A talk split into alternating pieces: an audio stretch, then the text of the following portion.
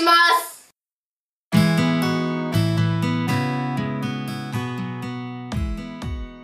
皆さんこんにちは。ときめきテラスの時間がやってまいりました。いつでもどんな時でもときめく心を大切に自分を大切に。この番組はもっと軽やかに自然体で人生を楽しめるようなトークと音楽をお届けします。月2回の更新収録でお送りいたします。お相手は豊浦町でつぶつぶ雑穀料理教室を開催している北海道つぶつぶラボ結び屋伊予田花子とアロマテラピーと整理収納で心と体と暮らしを整えるお手伝いをしています。ラフェリーチェ小野智美です。では今日もハッピーシェアから始めたいと思います毎日の暮らしの中で些細なことでも嬉しかったこと楽しかったことを思い出してその日をスタートさせると一日ハッピーな気持ちになれるんですよね。今日もそんな思いでハッピーシェアから始めたいと思います。ではともみさんなんかいいことありました？はい。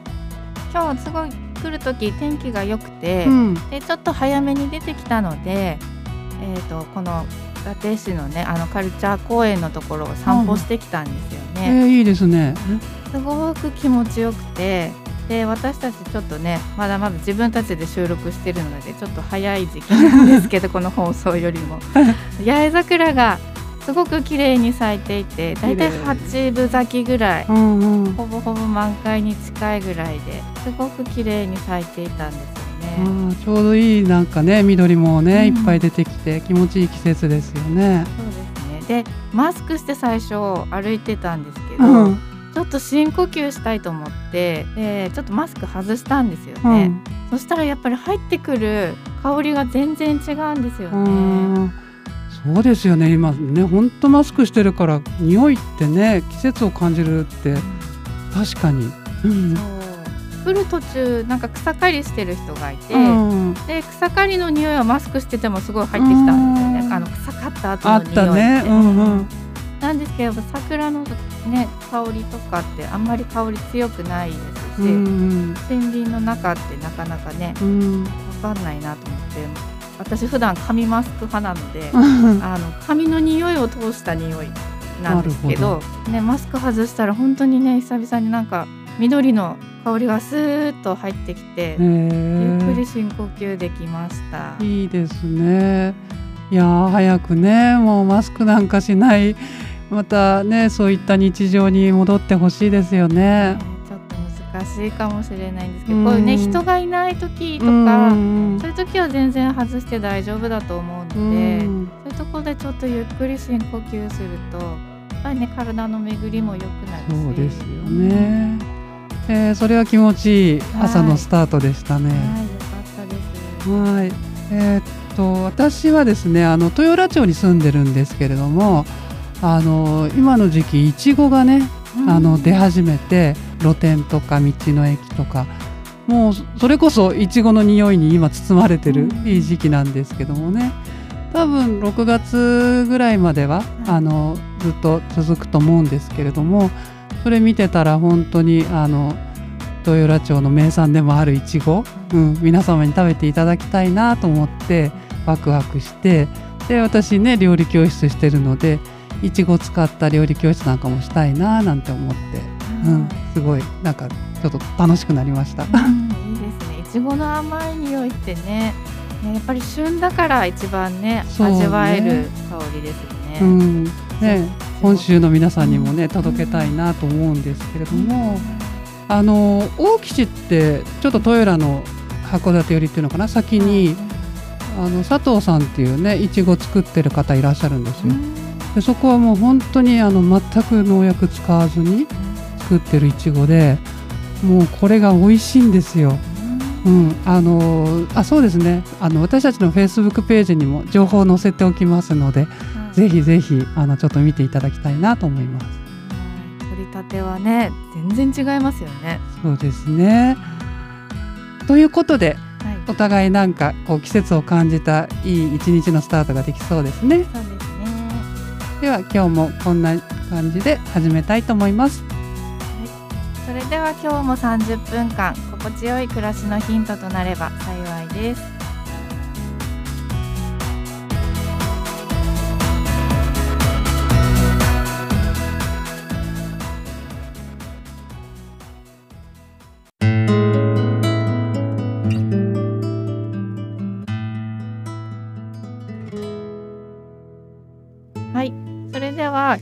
はお片付けの話からまた話をしたいと思います、えー前回お片付けをすると楽になるよっていうねうん先に仕掛けてあげるものだよっていうお話をしたと思います。はいであの楽になる楽になるっていうだけでどんなメリットがあるのかっていうのは今日ねちょっとお話ししたいなと思います。深入りしてきますねはい。花子さんなんかメリット大きなの3つあるんですけど何が思い浮かびますか？メリットうん、まあやっぱりね綺麗に片付いてたら気分がいいですよね。そうですね。う、うんん、うん、あのなんか物事やる時もスムーズにいく？そうそうそう。んかな？うん、一つそう精神的に楽になる。うんうんね、やっぱりね家事がスムーズになるとストレスもかなり減りますし、ね、あのそれ本当に本当そうです。分かっちゃいるんだけどね。はい。そうねそれとかねあと家族に「あれどこ?」とかうん。言われることも減ったり、ね、へ聞かれたとしてもすぐそこだよって言ってお互い分かる場所になっているっていうことです。あのねイライラも減りますし、はい。かなり減ります。はい、そうするとねだんだんねあの友人知り合いを呼んでも全然平気な状況になったりとかもしますし、ね、家族にも協力を得られやすくなったり、うん。ね、で好きなもの大切なものだけの暮らしっていうのはねやっぱり気持ちいいですよね。気持ちいいんですよね 笑顔も増えるし、はい。えー素敵なメリットかこれかなり大きいと思い大ます。はいうんうんあと2つあるんですけどえ。やっぱ散らかってないから掃除が楽になるんじゃないですかね。そうですあの時間短縮になりますあ時間短縮。ううんんうんうん。ね、掃除もすぐできるっていうのもそうなんですけど探し物です。あの探し物ってね気づいたら10分20分当たり前に本当いつも私あれどここれどこってずっとやってますよ。そうなんです例えばね1日20分何かを物探すってね多分20分探すってあきっとあっという間だと思うんですけど、うんね、一つのものじゃなくて2個も3個も探すってねなったら結構1日探してる時間って結構あるんですよありね。ます。でそれが365日毎日何かをさ20分毎日探してるとなると、うんえっ、と121時間だいたい5日間はあ1年間のうちに 探してるっていうことになるほどね。結構な時間になりますよね。うんうんねその間その5日間ねもし探す時間減ったら自分のための時間も増えたりね。ねすごい有効活用できますよ。はいあともう一個もう一個？メリット。もううん片付いてるだけで私なんかメリットですけどね。いやそうなんですけどあとお金の消費が減るんです。いや嬉しいじゃないですかそれはね。すごい嬉しいです。うん。あのねあるかないかわかんないから安売りしてるから買うとか、ね、お得感で買物を買っちゃうとか、すべてね私のこと言われてるみたいですけども。ね、そういうのちょっと意識すると無駄な買い物が減るんですよね。なるほど。よくねあの調味料とかもうんないと思って買って帰ってきたらとか、消耗品結構多いですよ多ね。いですね。日用品とかね、うん安いからとか、うん。あったかないか忘れちゃったからって言って買ったっけ山のようにあったあります。あります。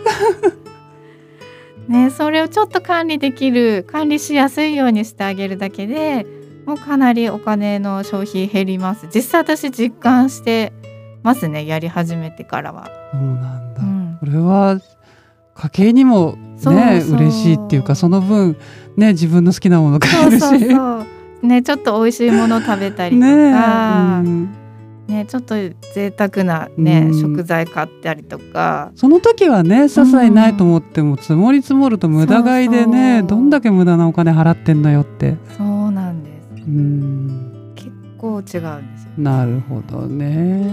この3つが大きなはい。メリットになります、はい。お片付けしましょうね。本当に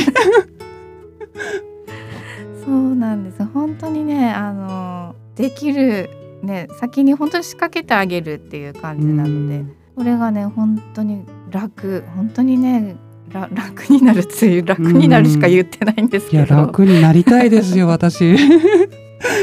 ねなんか本当にね笑顔が増える本当イライラが減るんですよね、うんうん何するにでもイライラだったのうが、ん。ちょっと自分に余裕が持てるようになる。うん。んですよね。人に対しても自分に対しても余裕を持てる人間になれると思います。はい。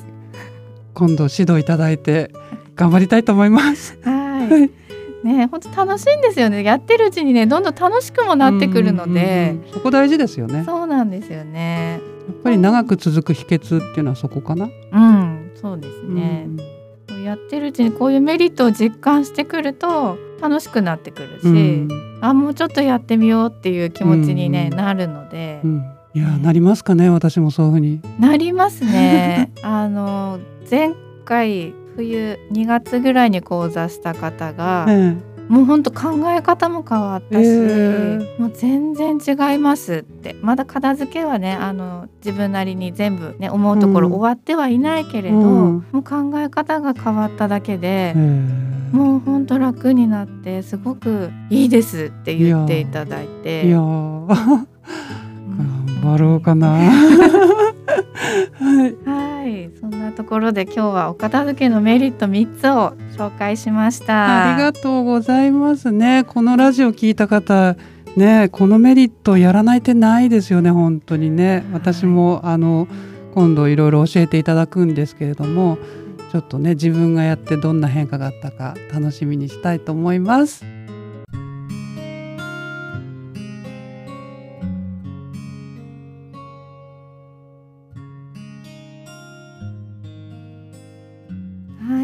えー、と今日の食の話は、えー雑穀のあの冷えについて今日は話したいと思います。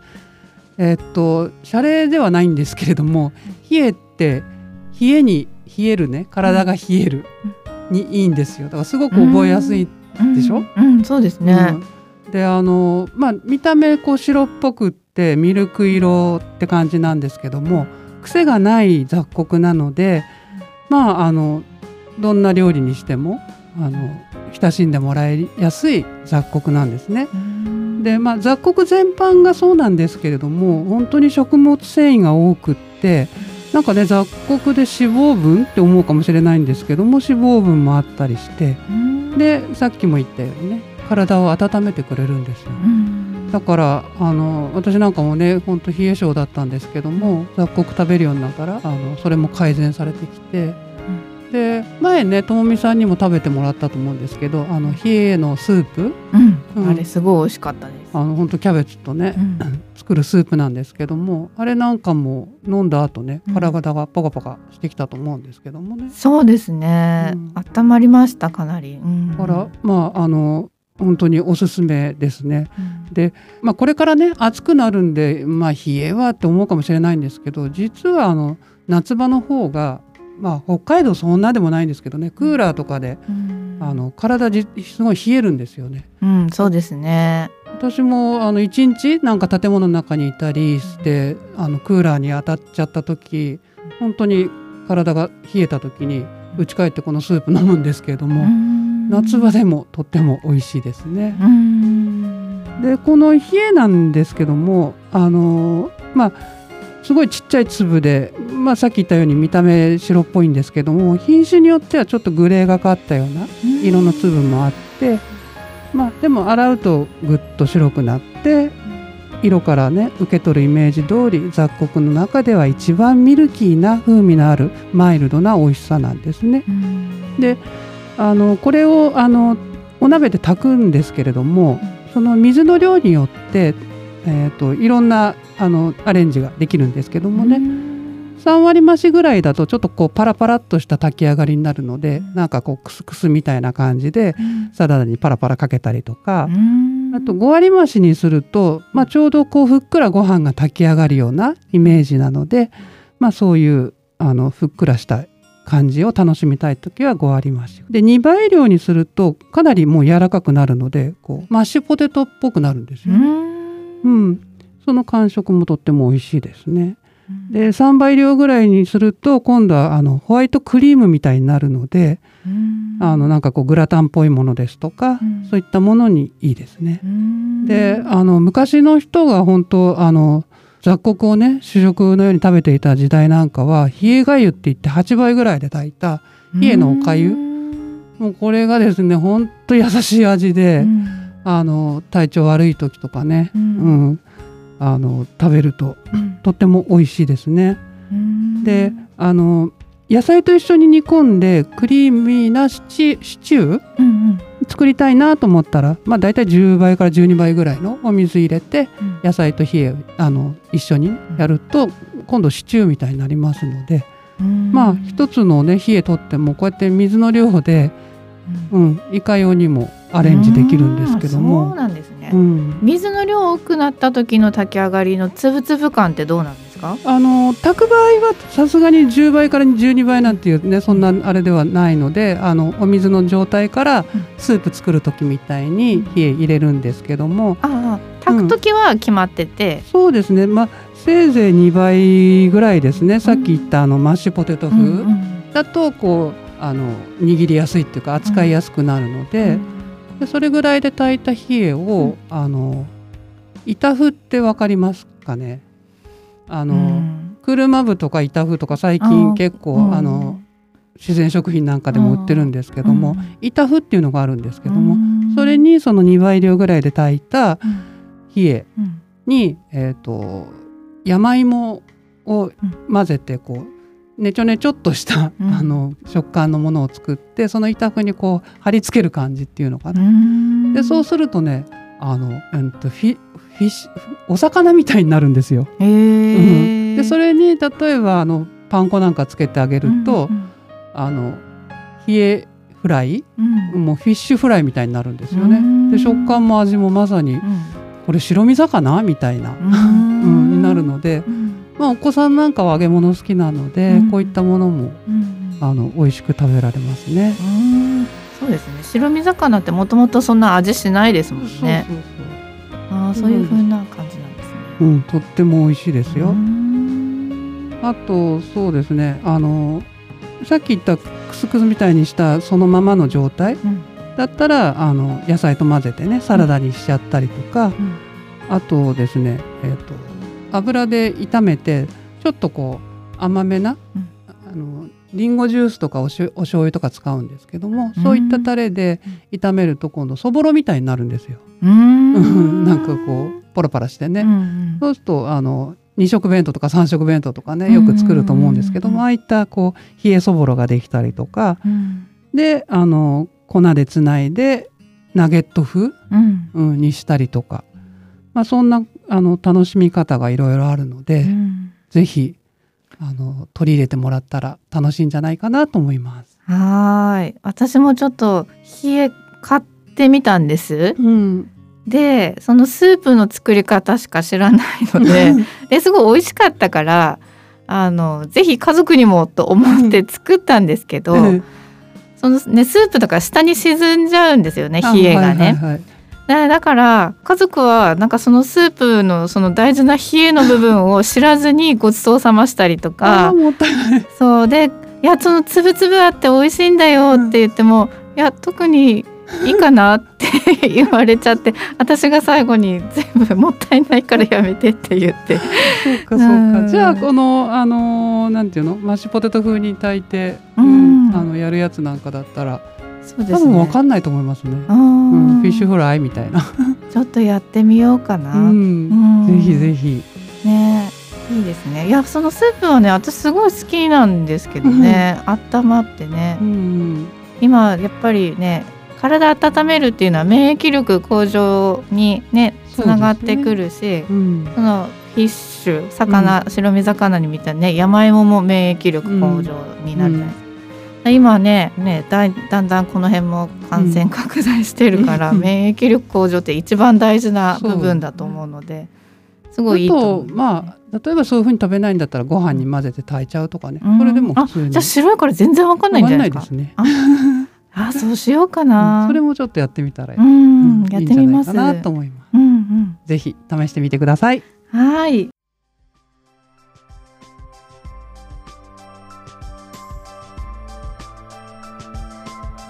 ときめきテラスエンディングのお時間となりました。いやーさっき聞いたあのお片付けの話なんですけどなんか私本当に思うんですけども、まあ、料理教えてるのでね食材の在庫管理って大切なんですけど、うん。なんかすっごい身に染みてやっぱりないと思って買っちゃうって多いんで、うん。取り入れてみたいなと思いました。はい、ぜひやってみましょう。はい、皆様からのメッセージをお待ちしています。メールアドレスは776アットマーク y ラジオインフォ。776アットマーク w i r a d i o ドット i n f o ファックスは0142-823499 0142-823499までお寄せください。その他、ときめきテラスの Facebook ページがあります。ときめきテラスと検索してみてください。最後までお付き合いありがとうございました。皆様に少しでもときめく健康的な暮らしのヒントとなれば幸いです。ときめきテラスお相手は岩田花子と小野智美がお送りしました。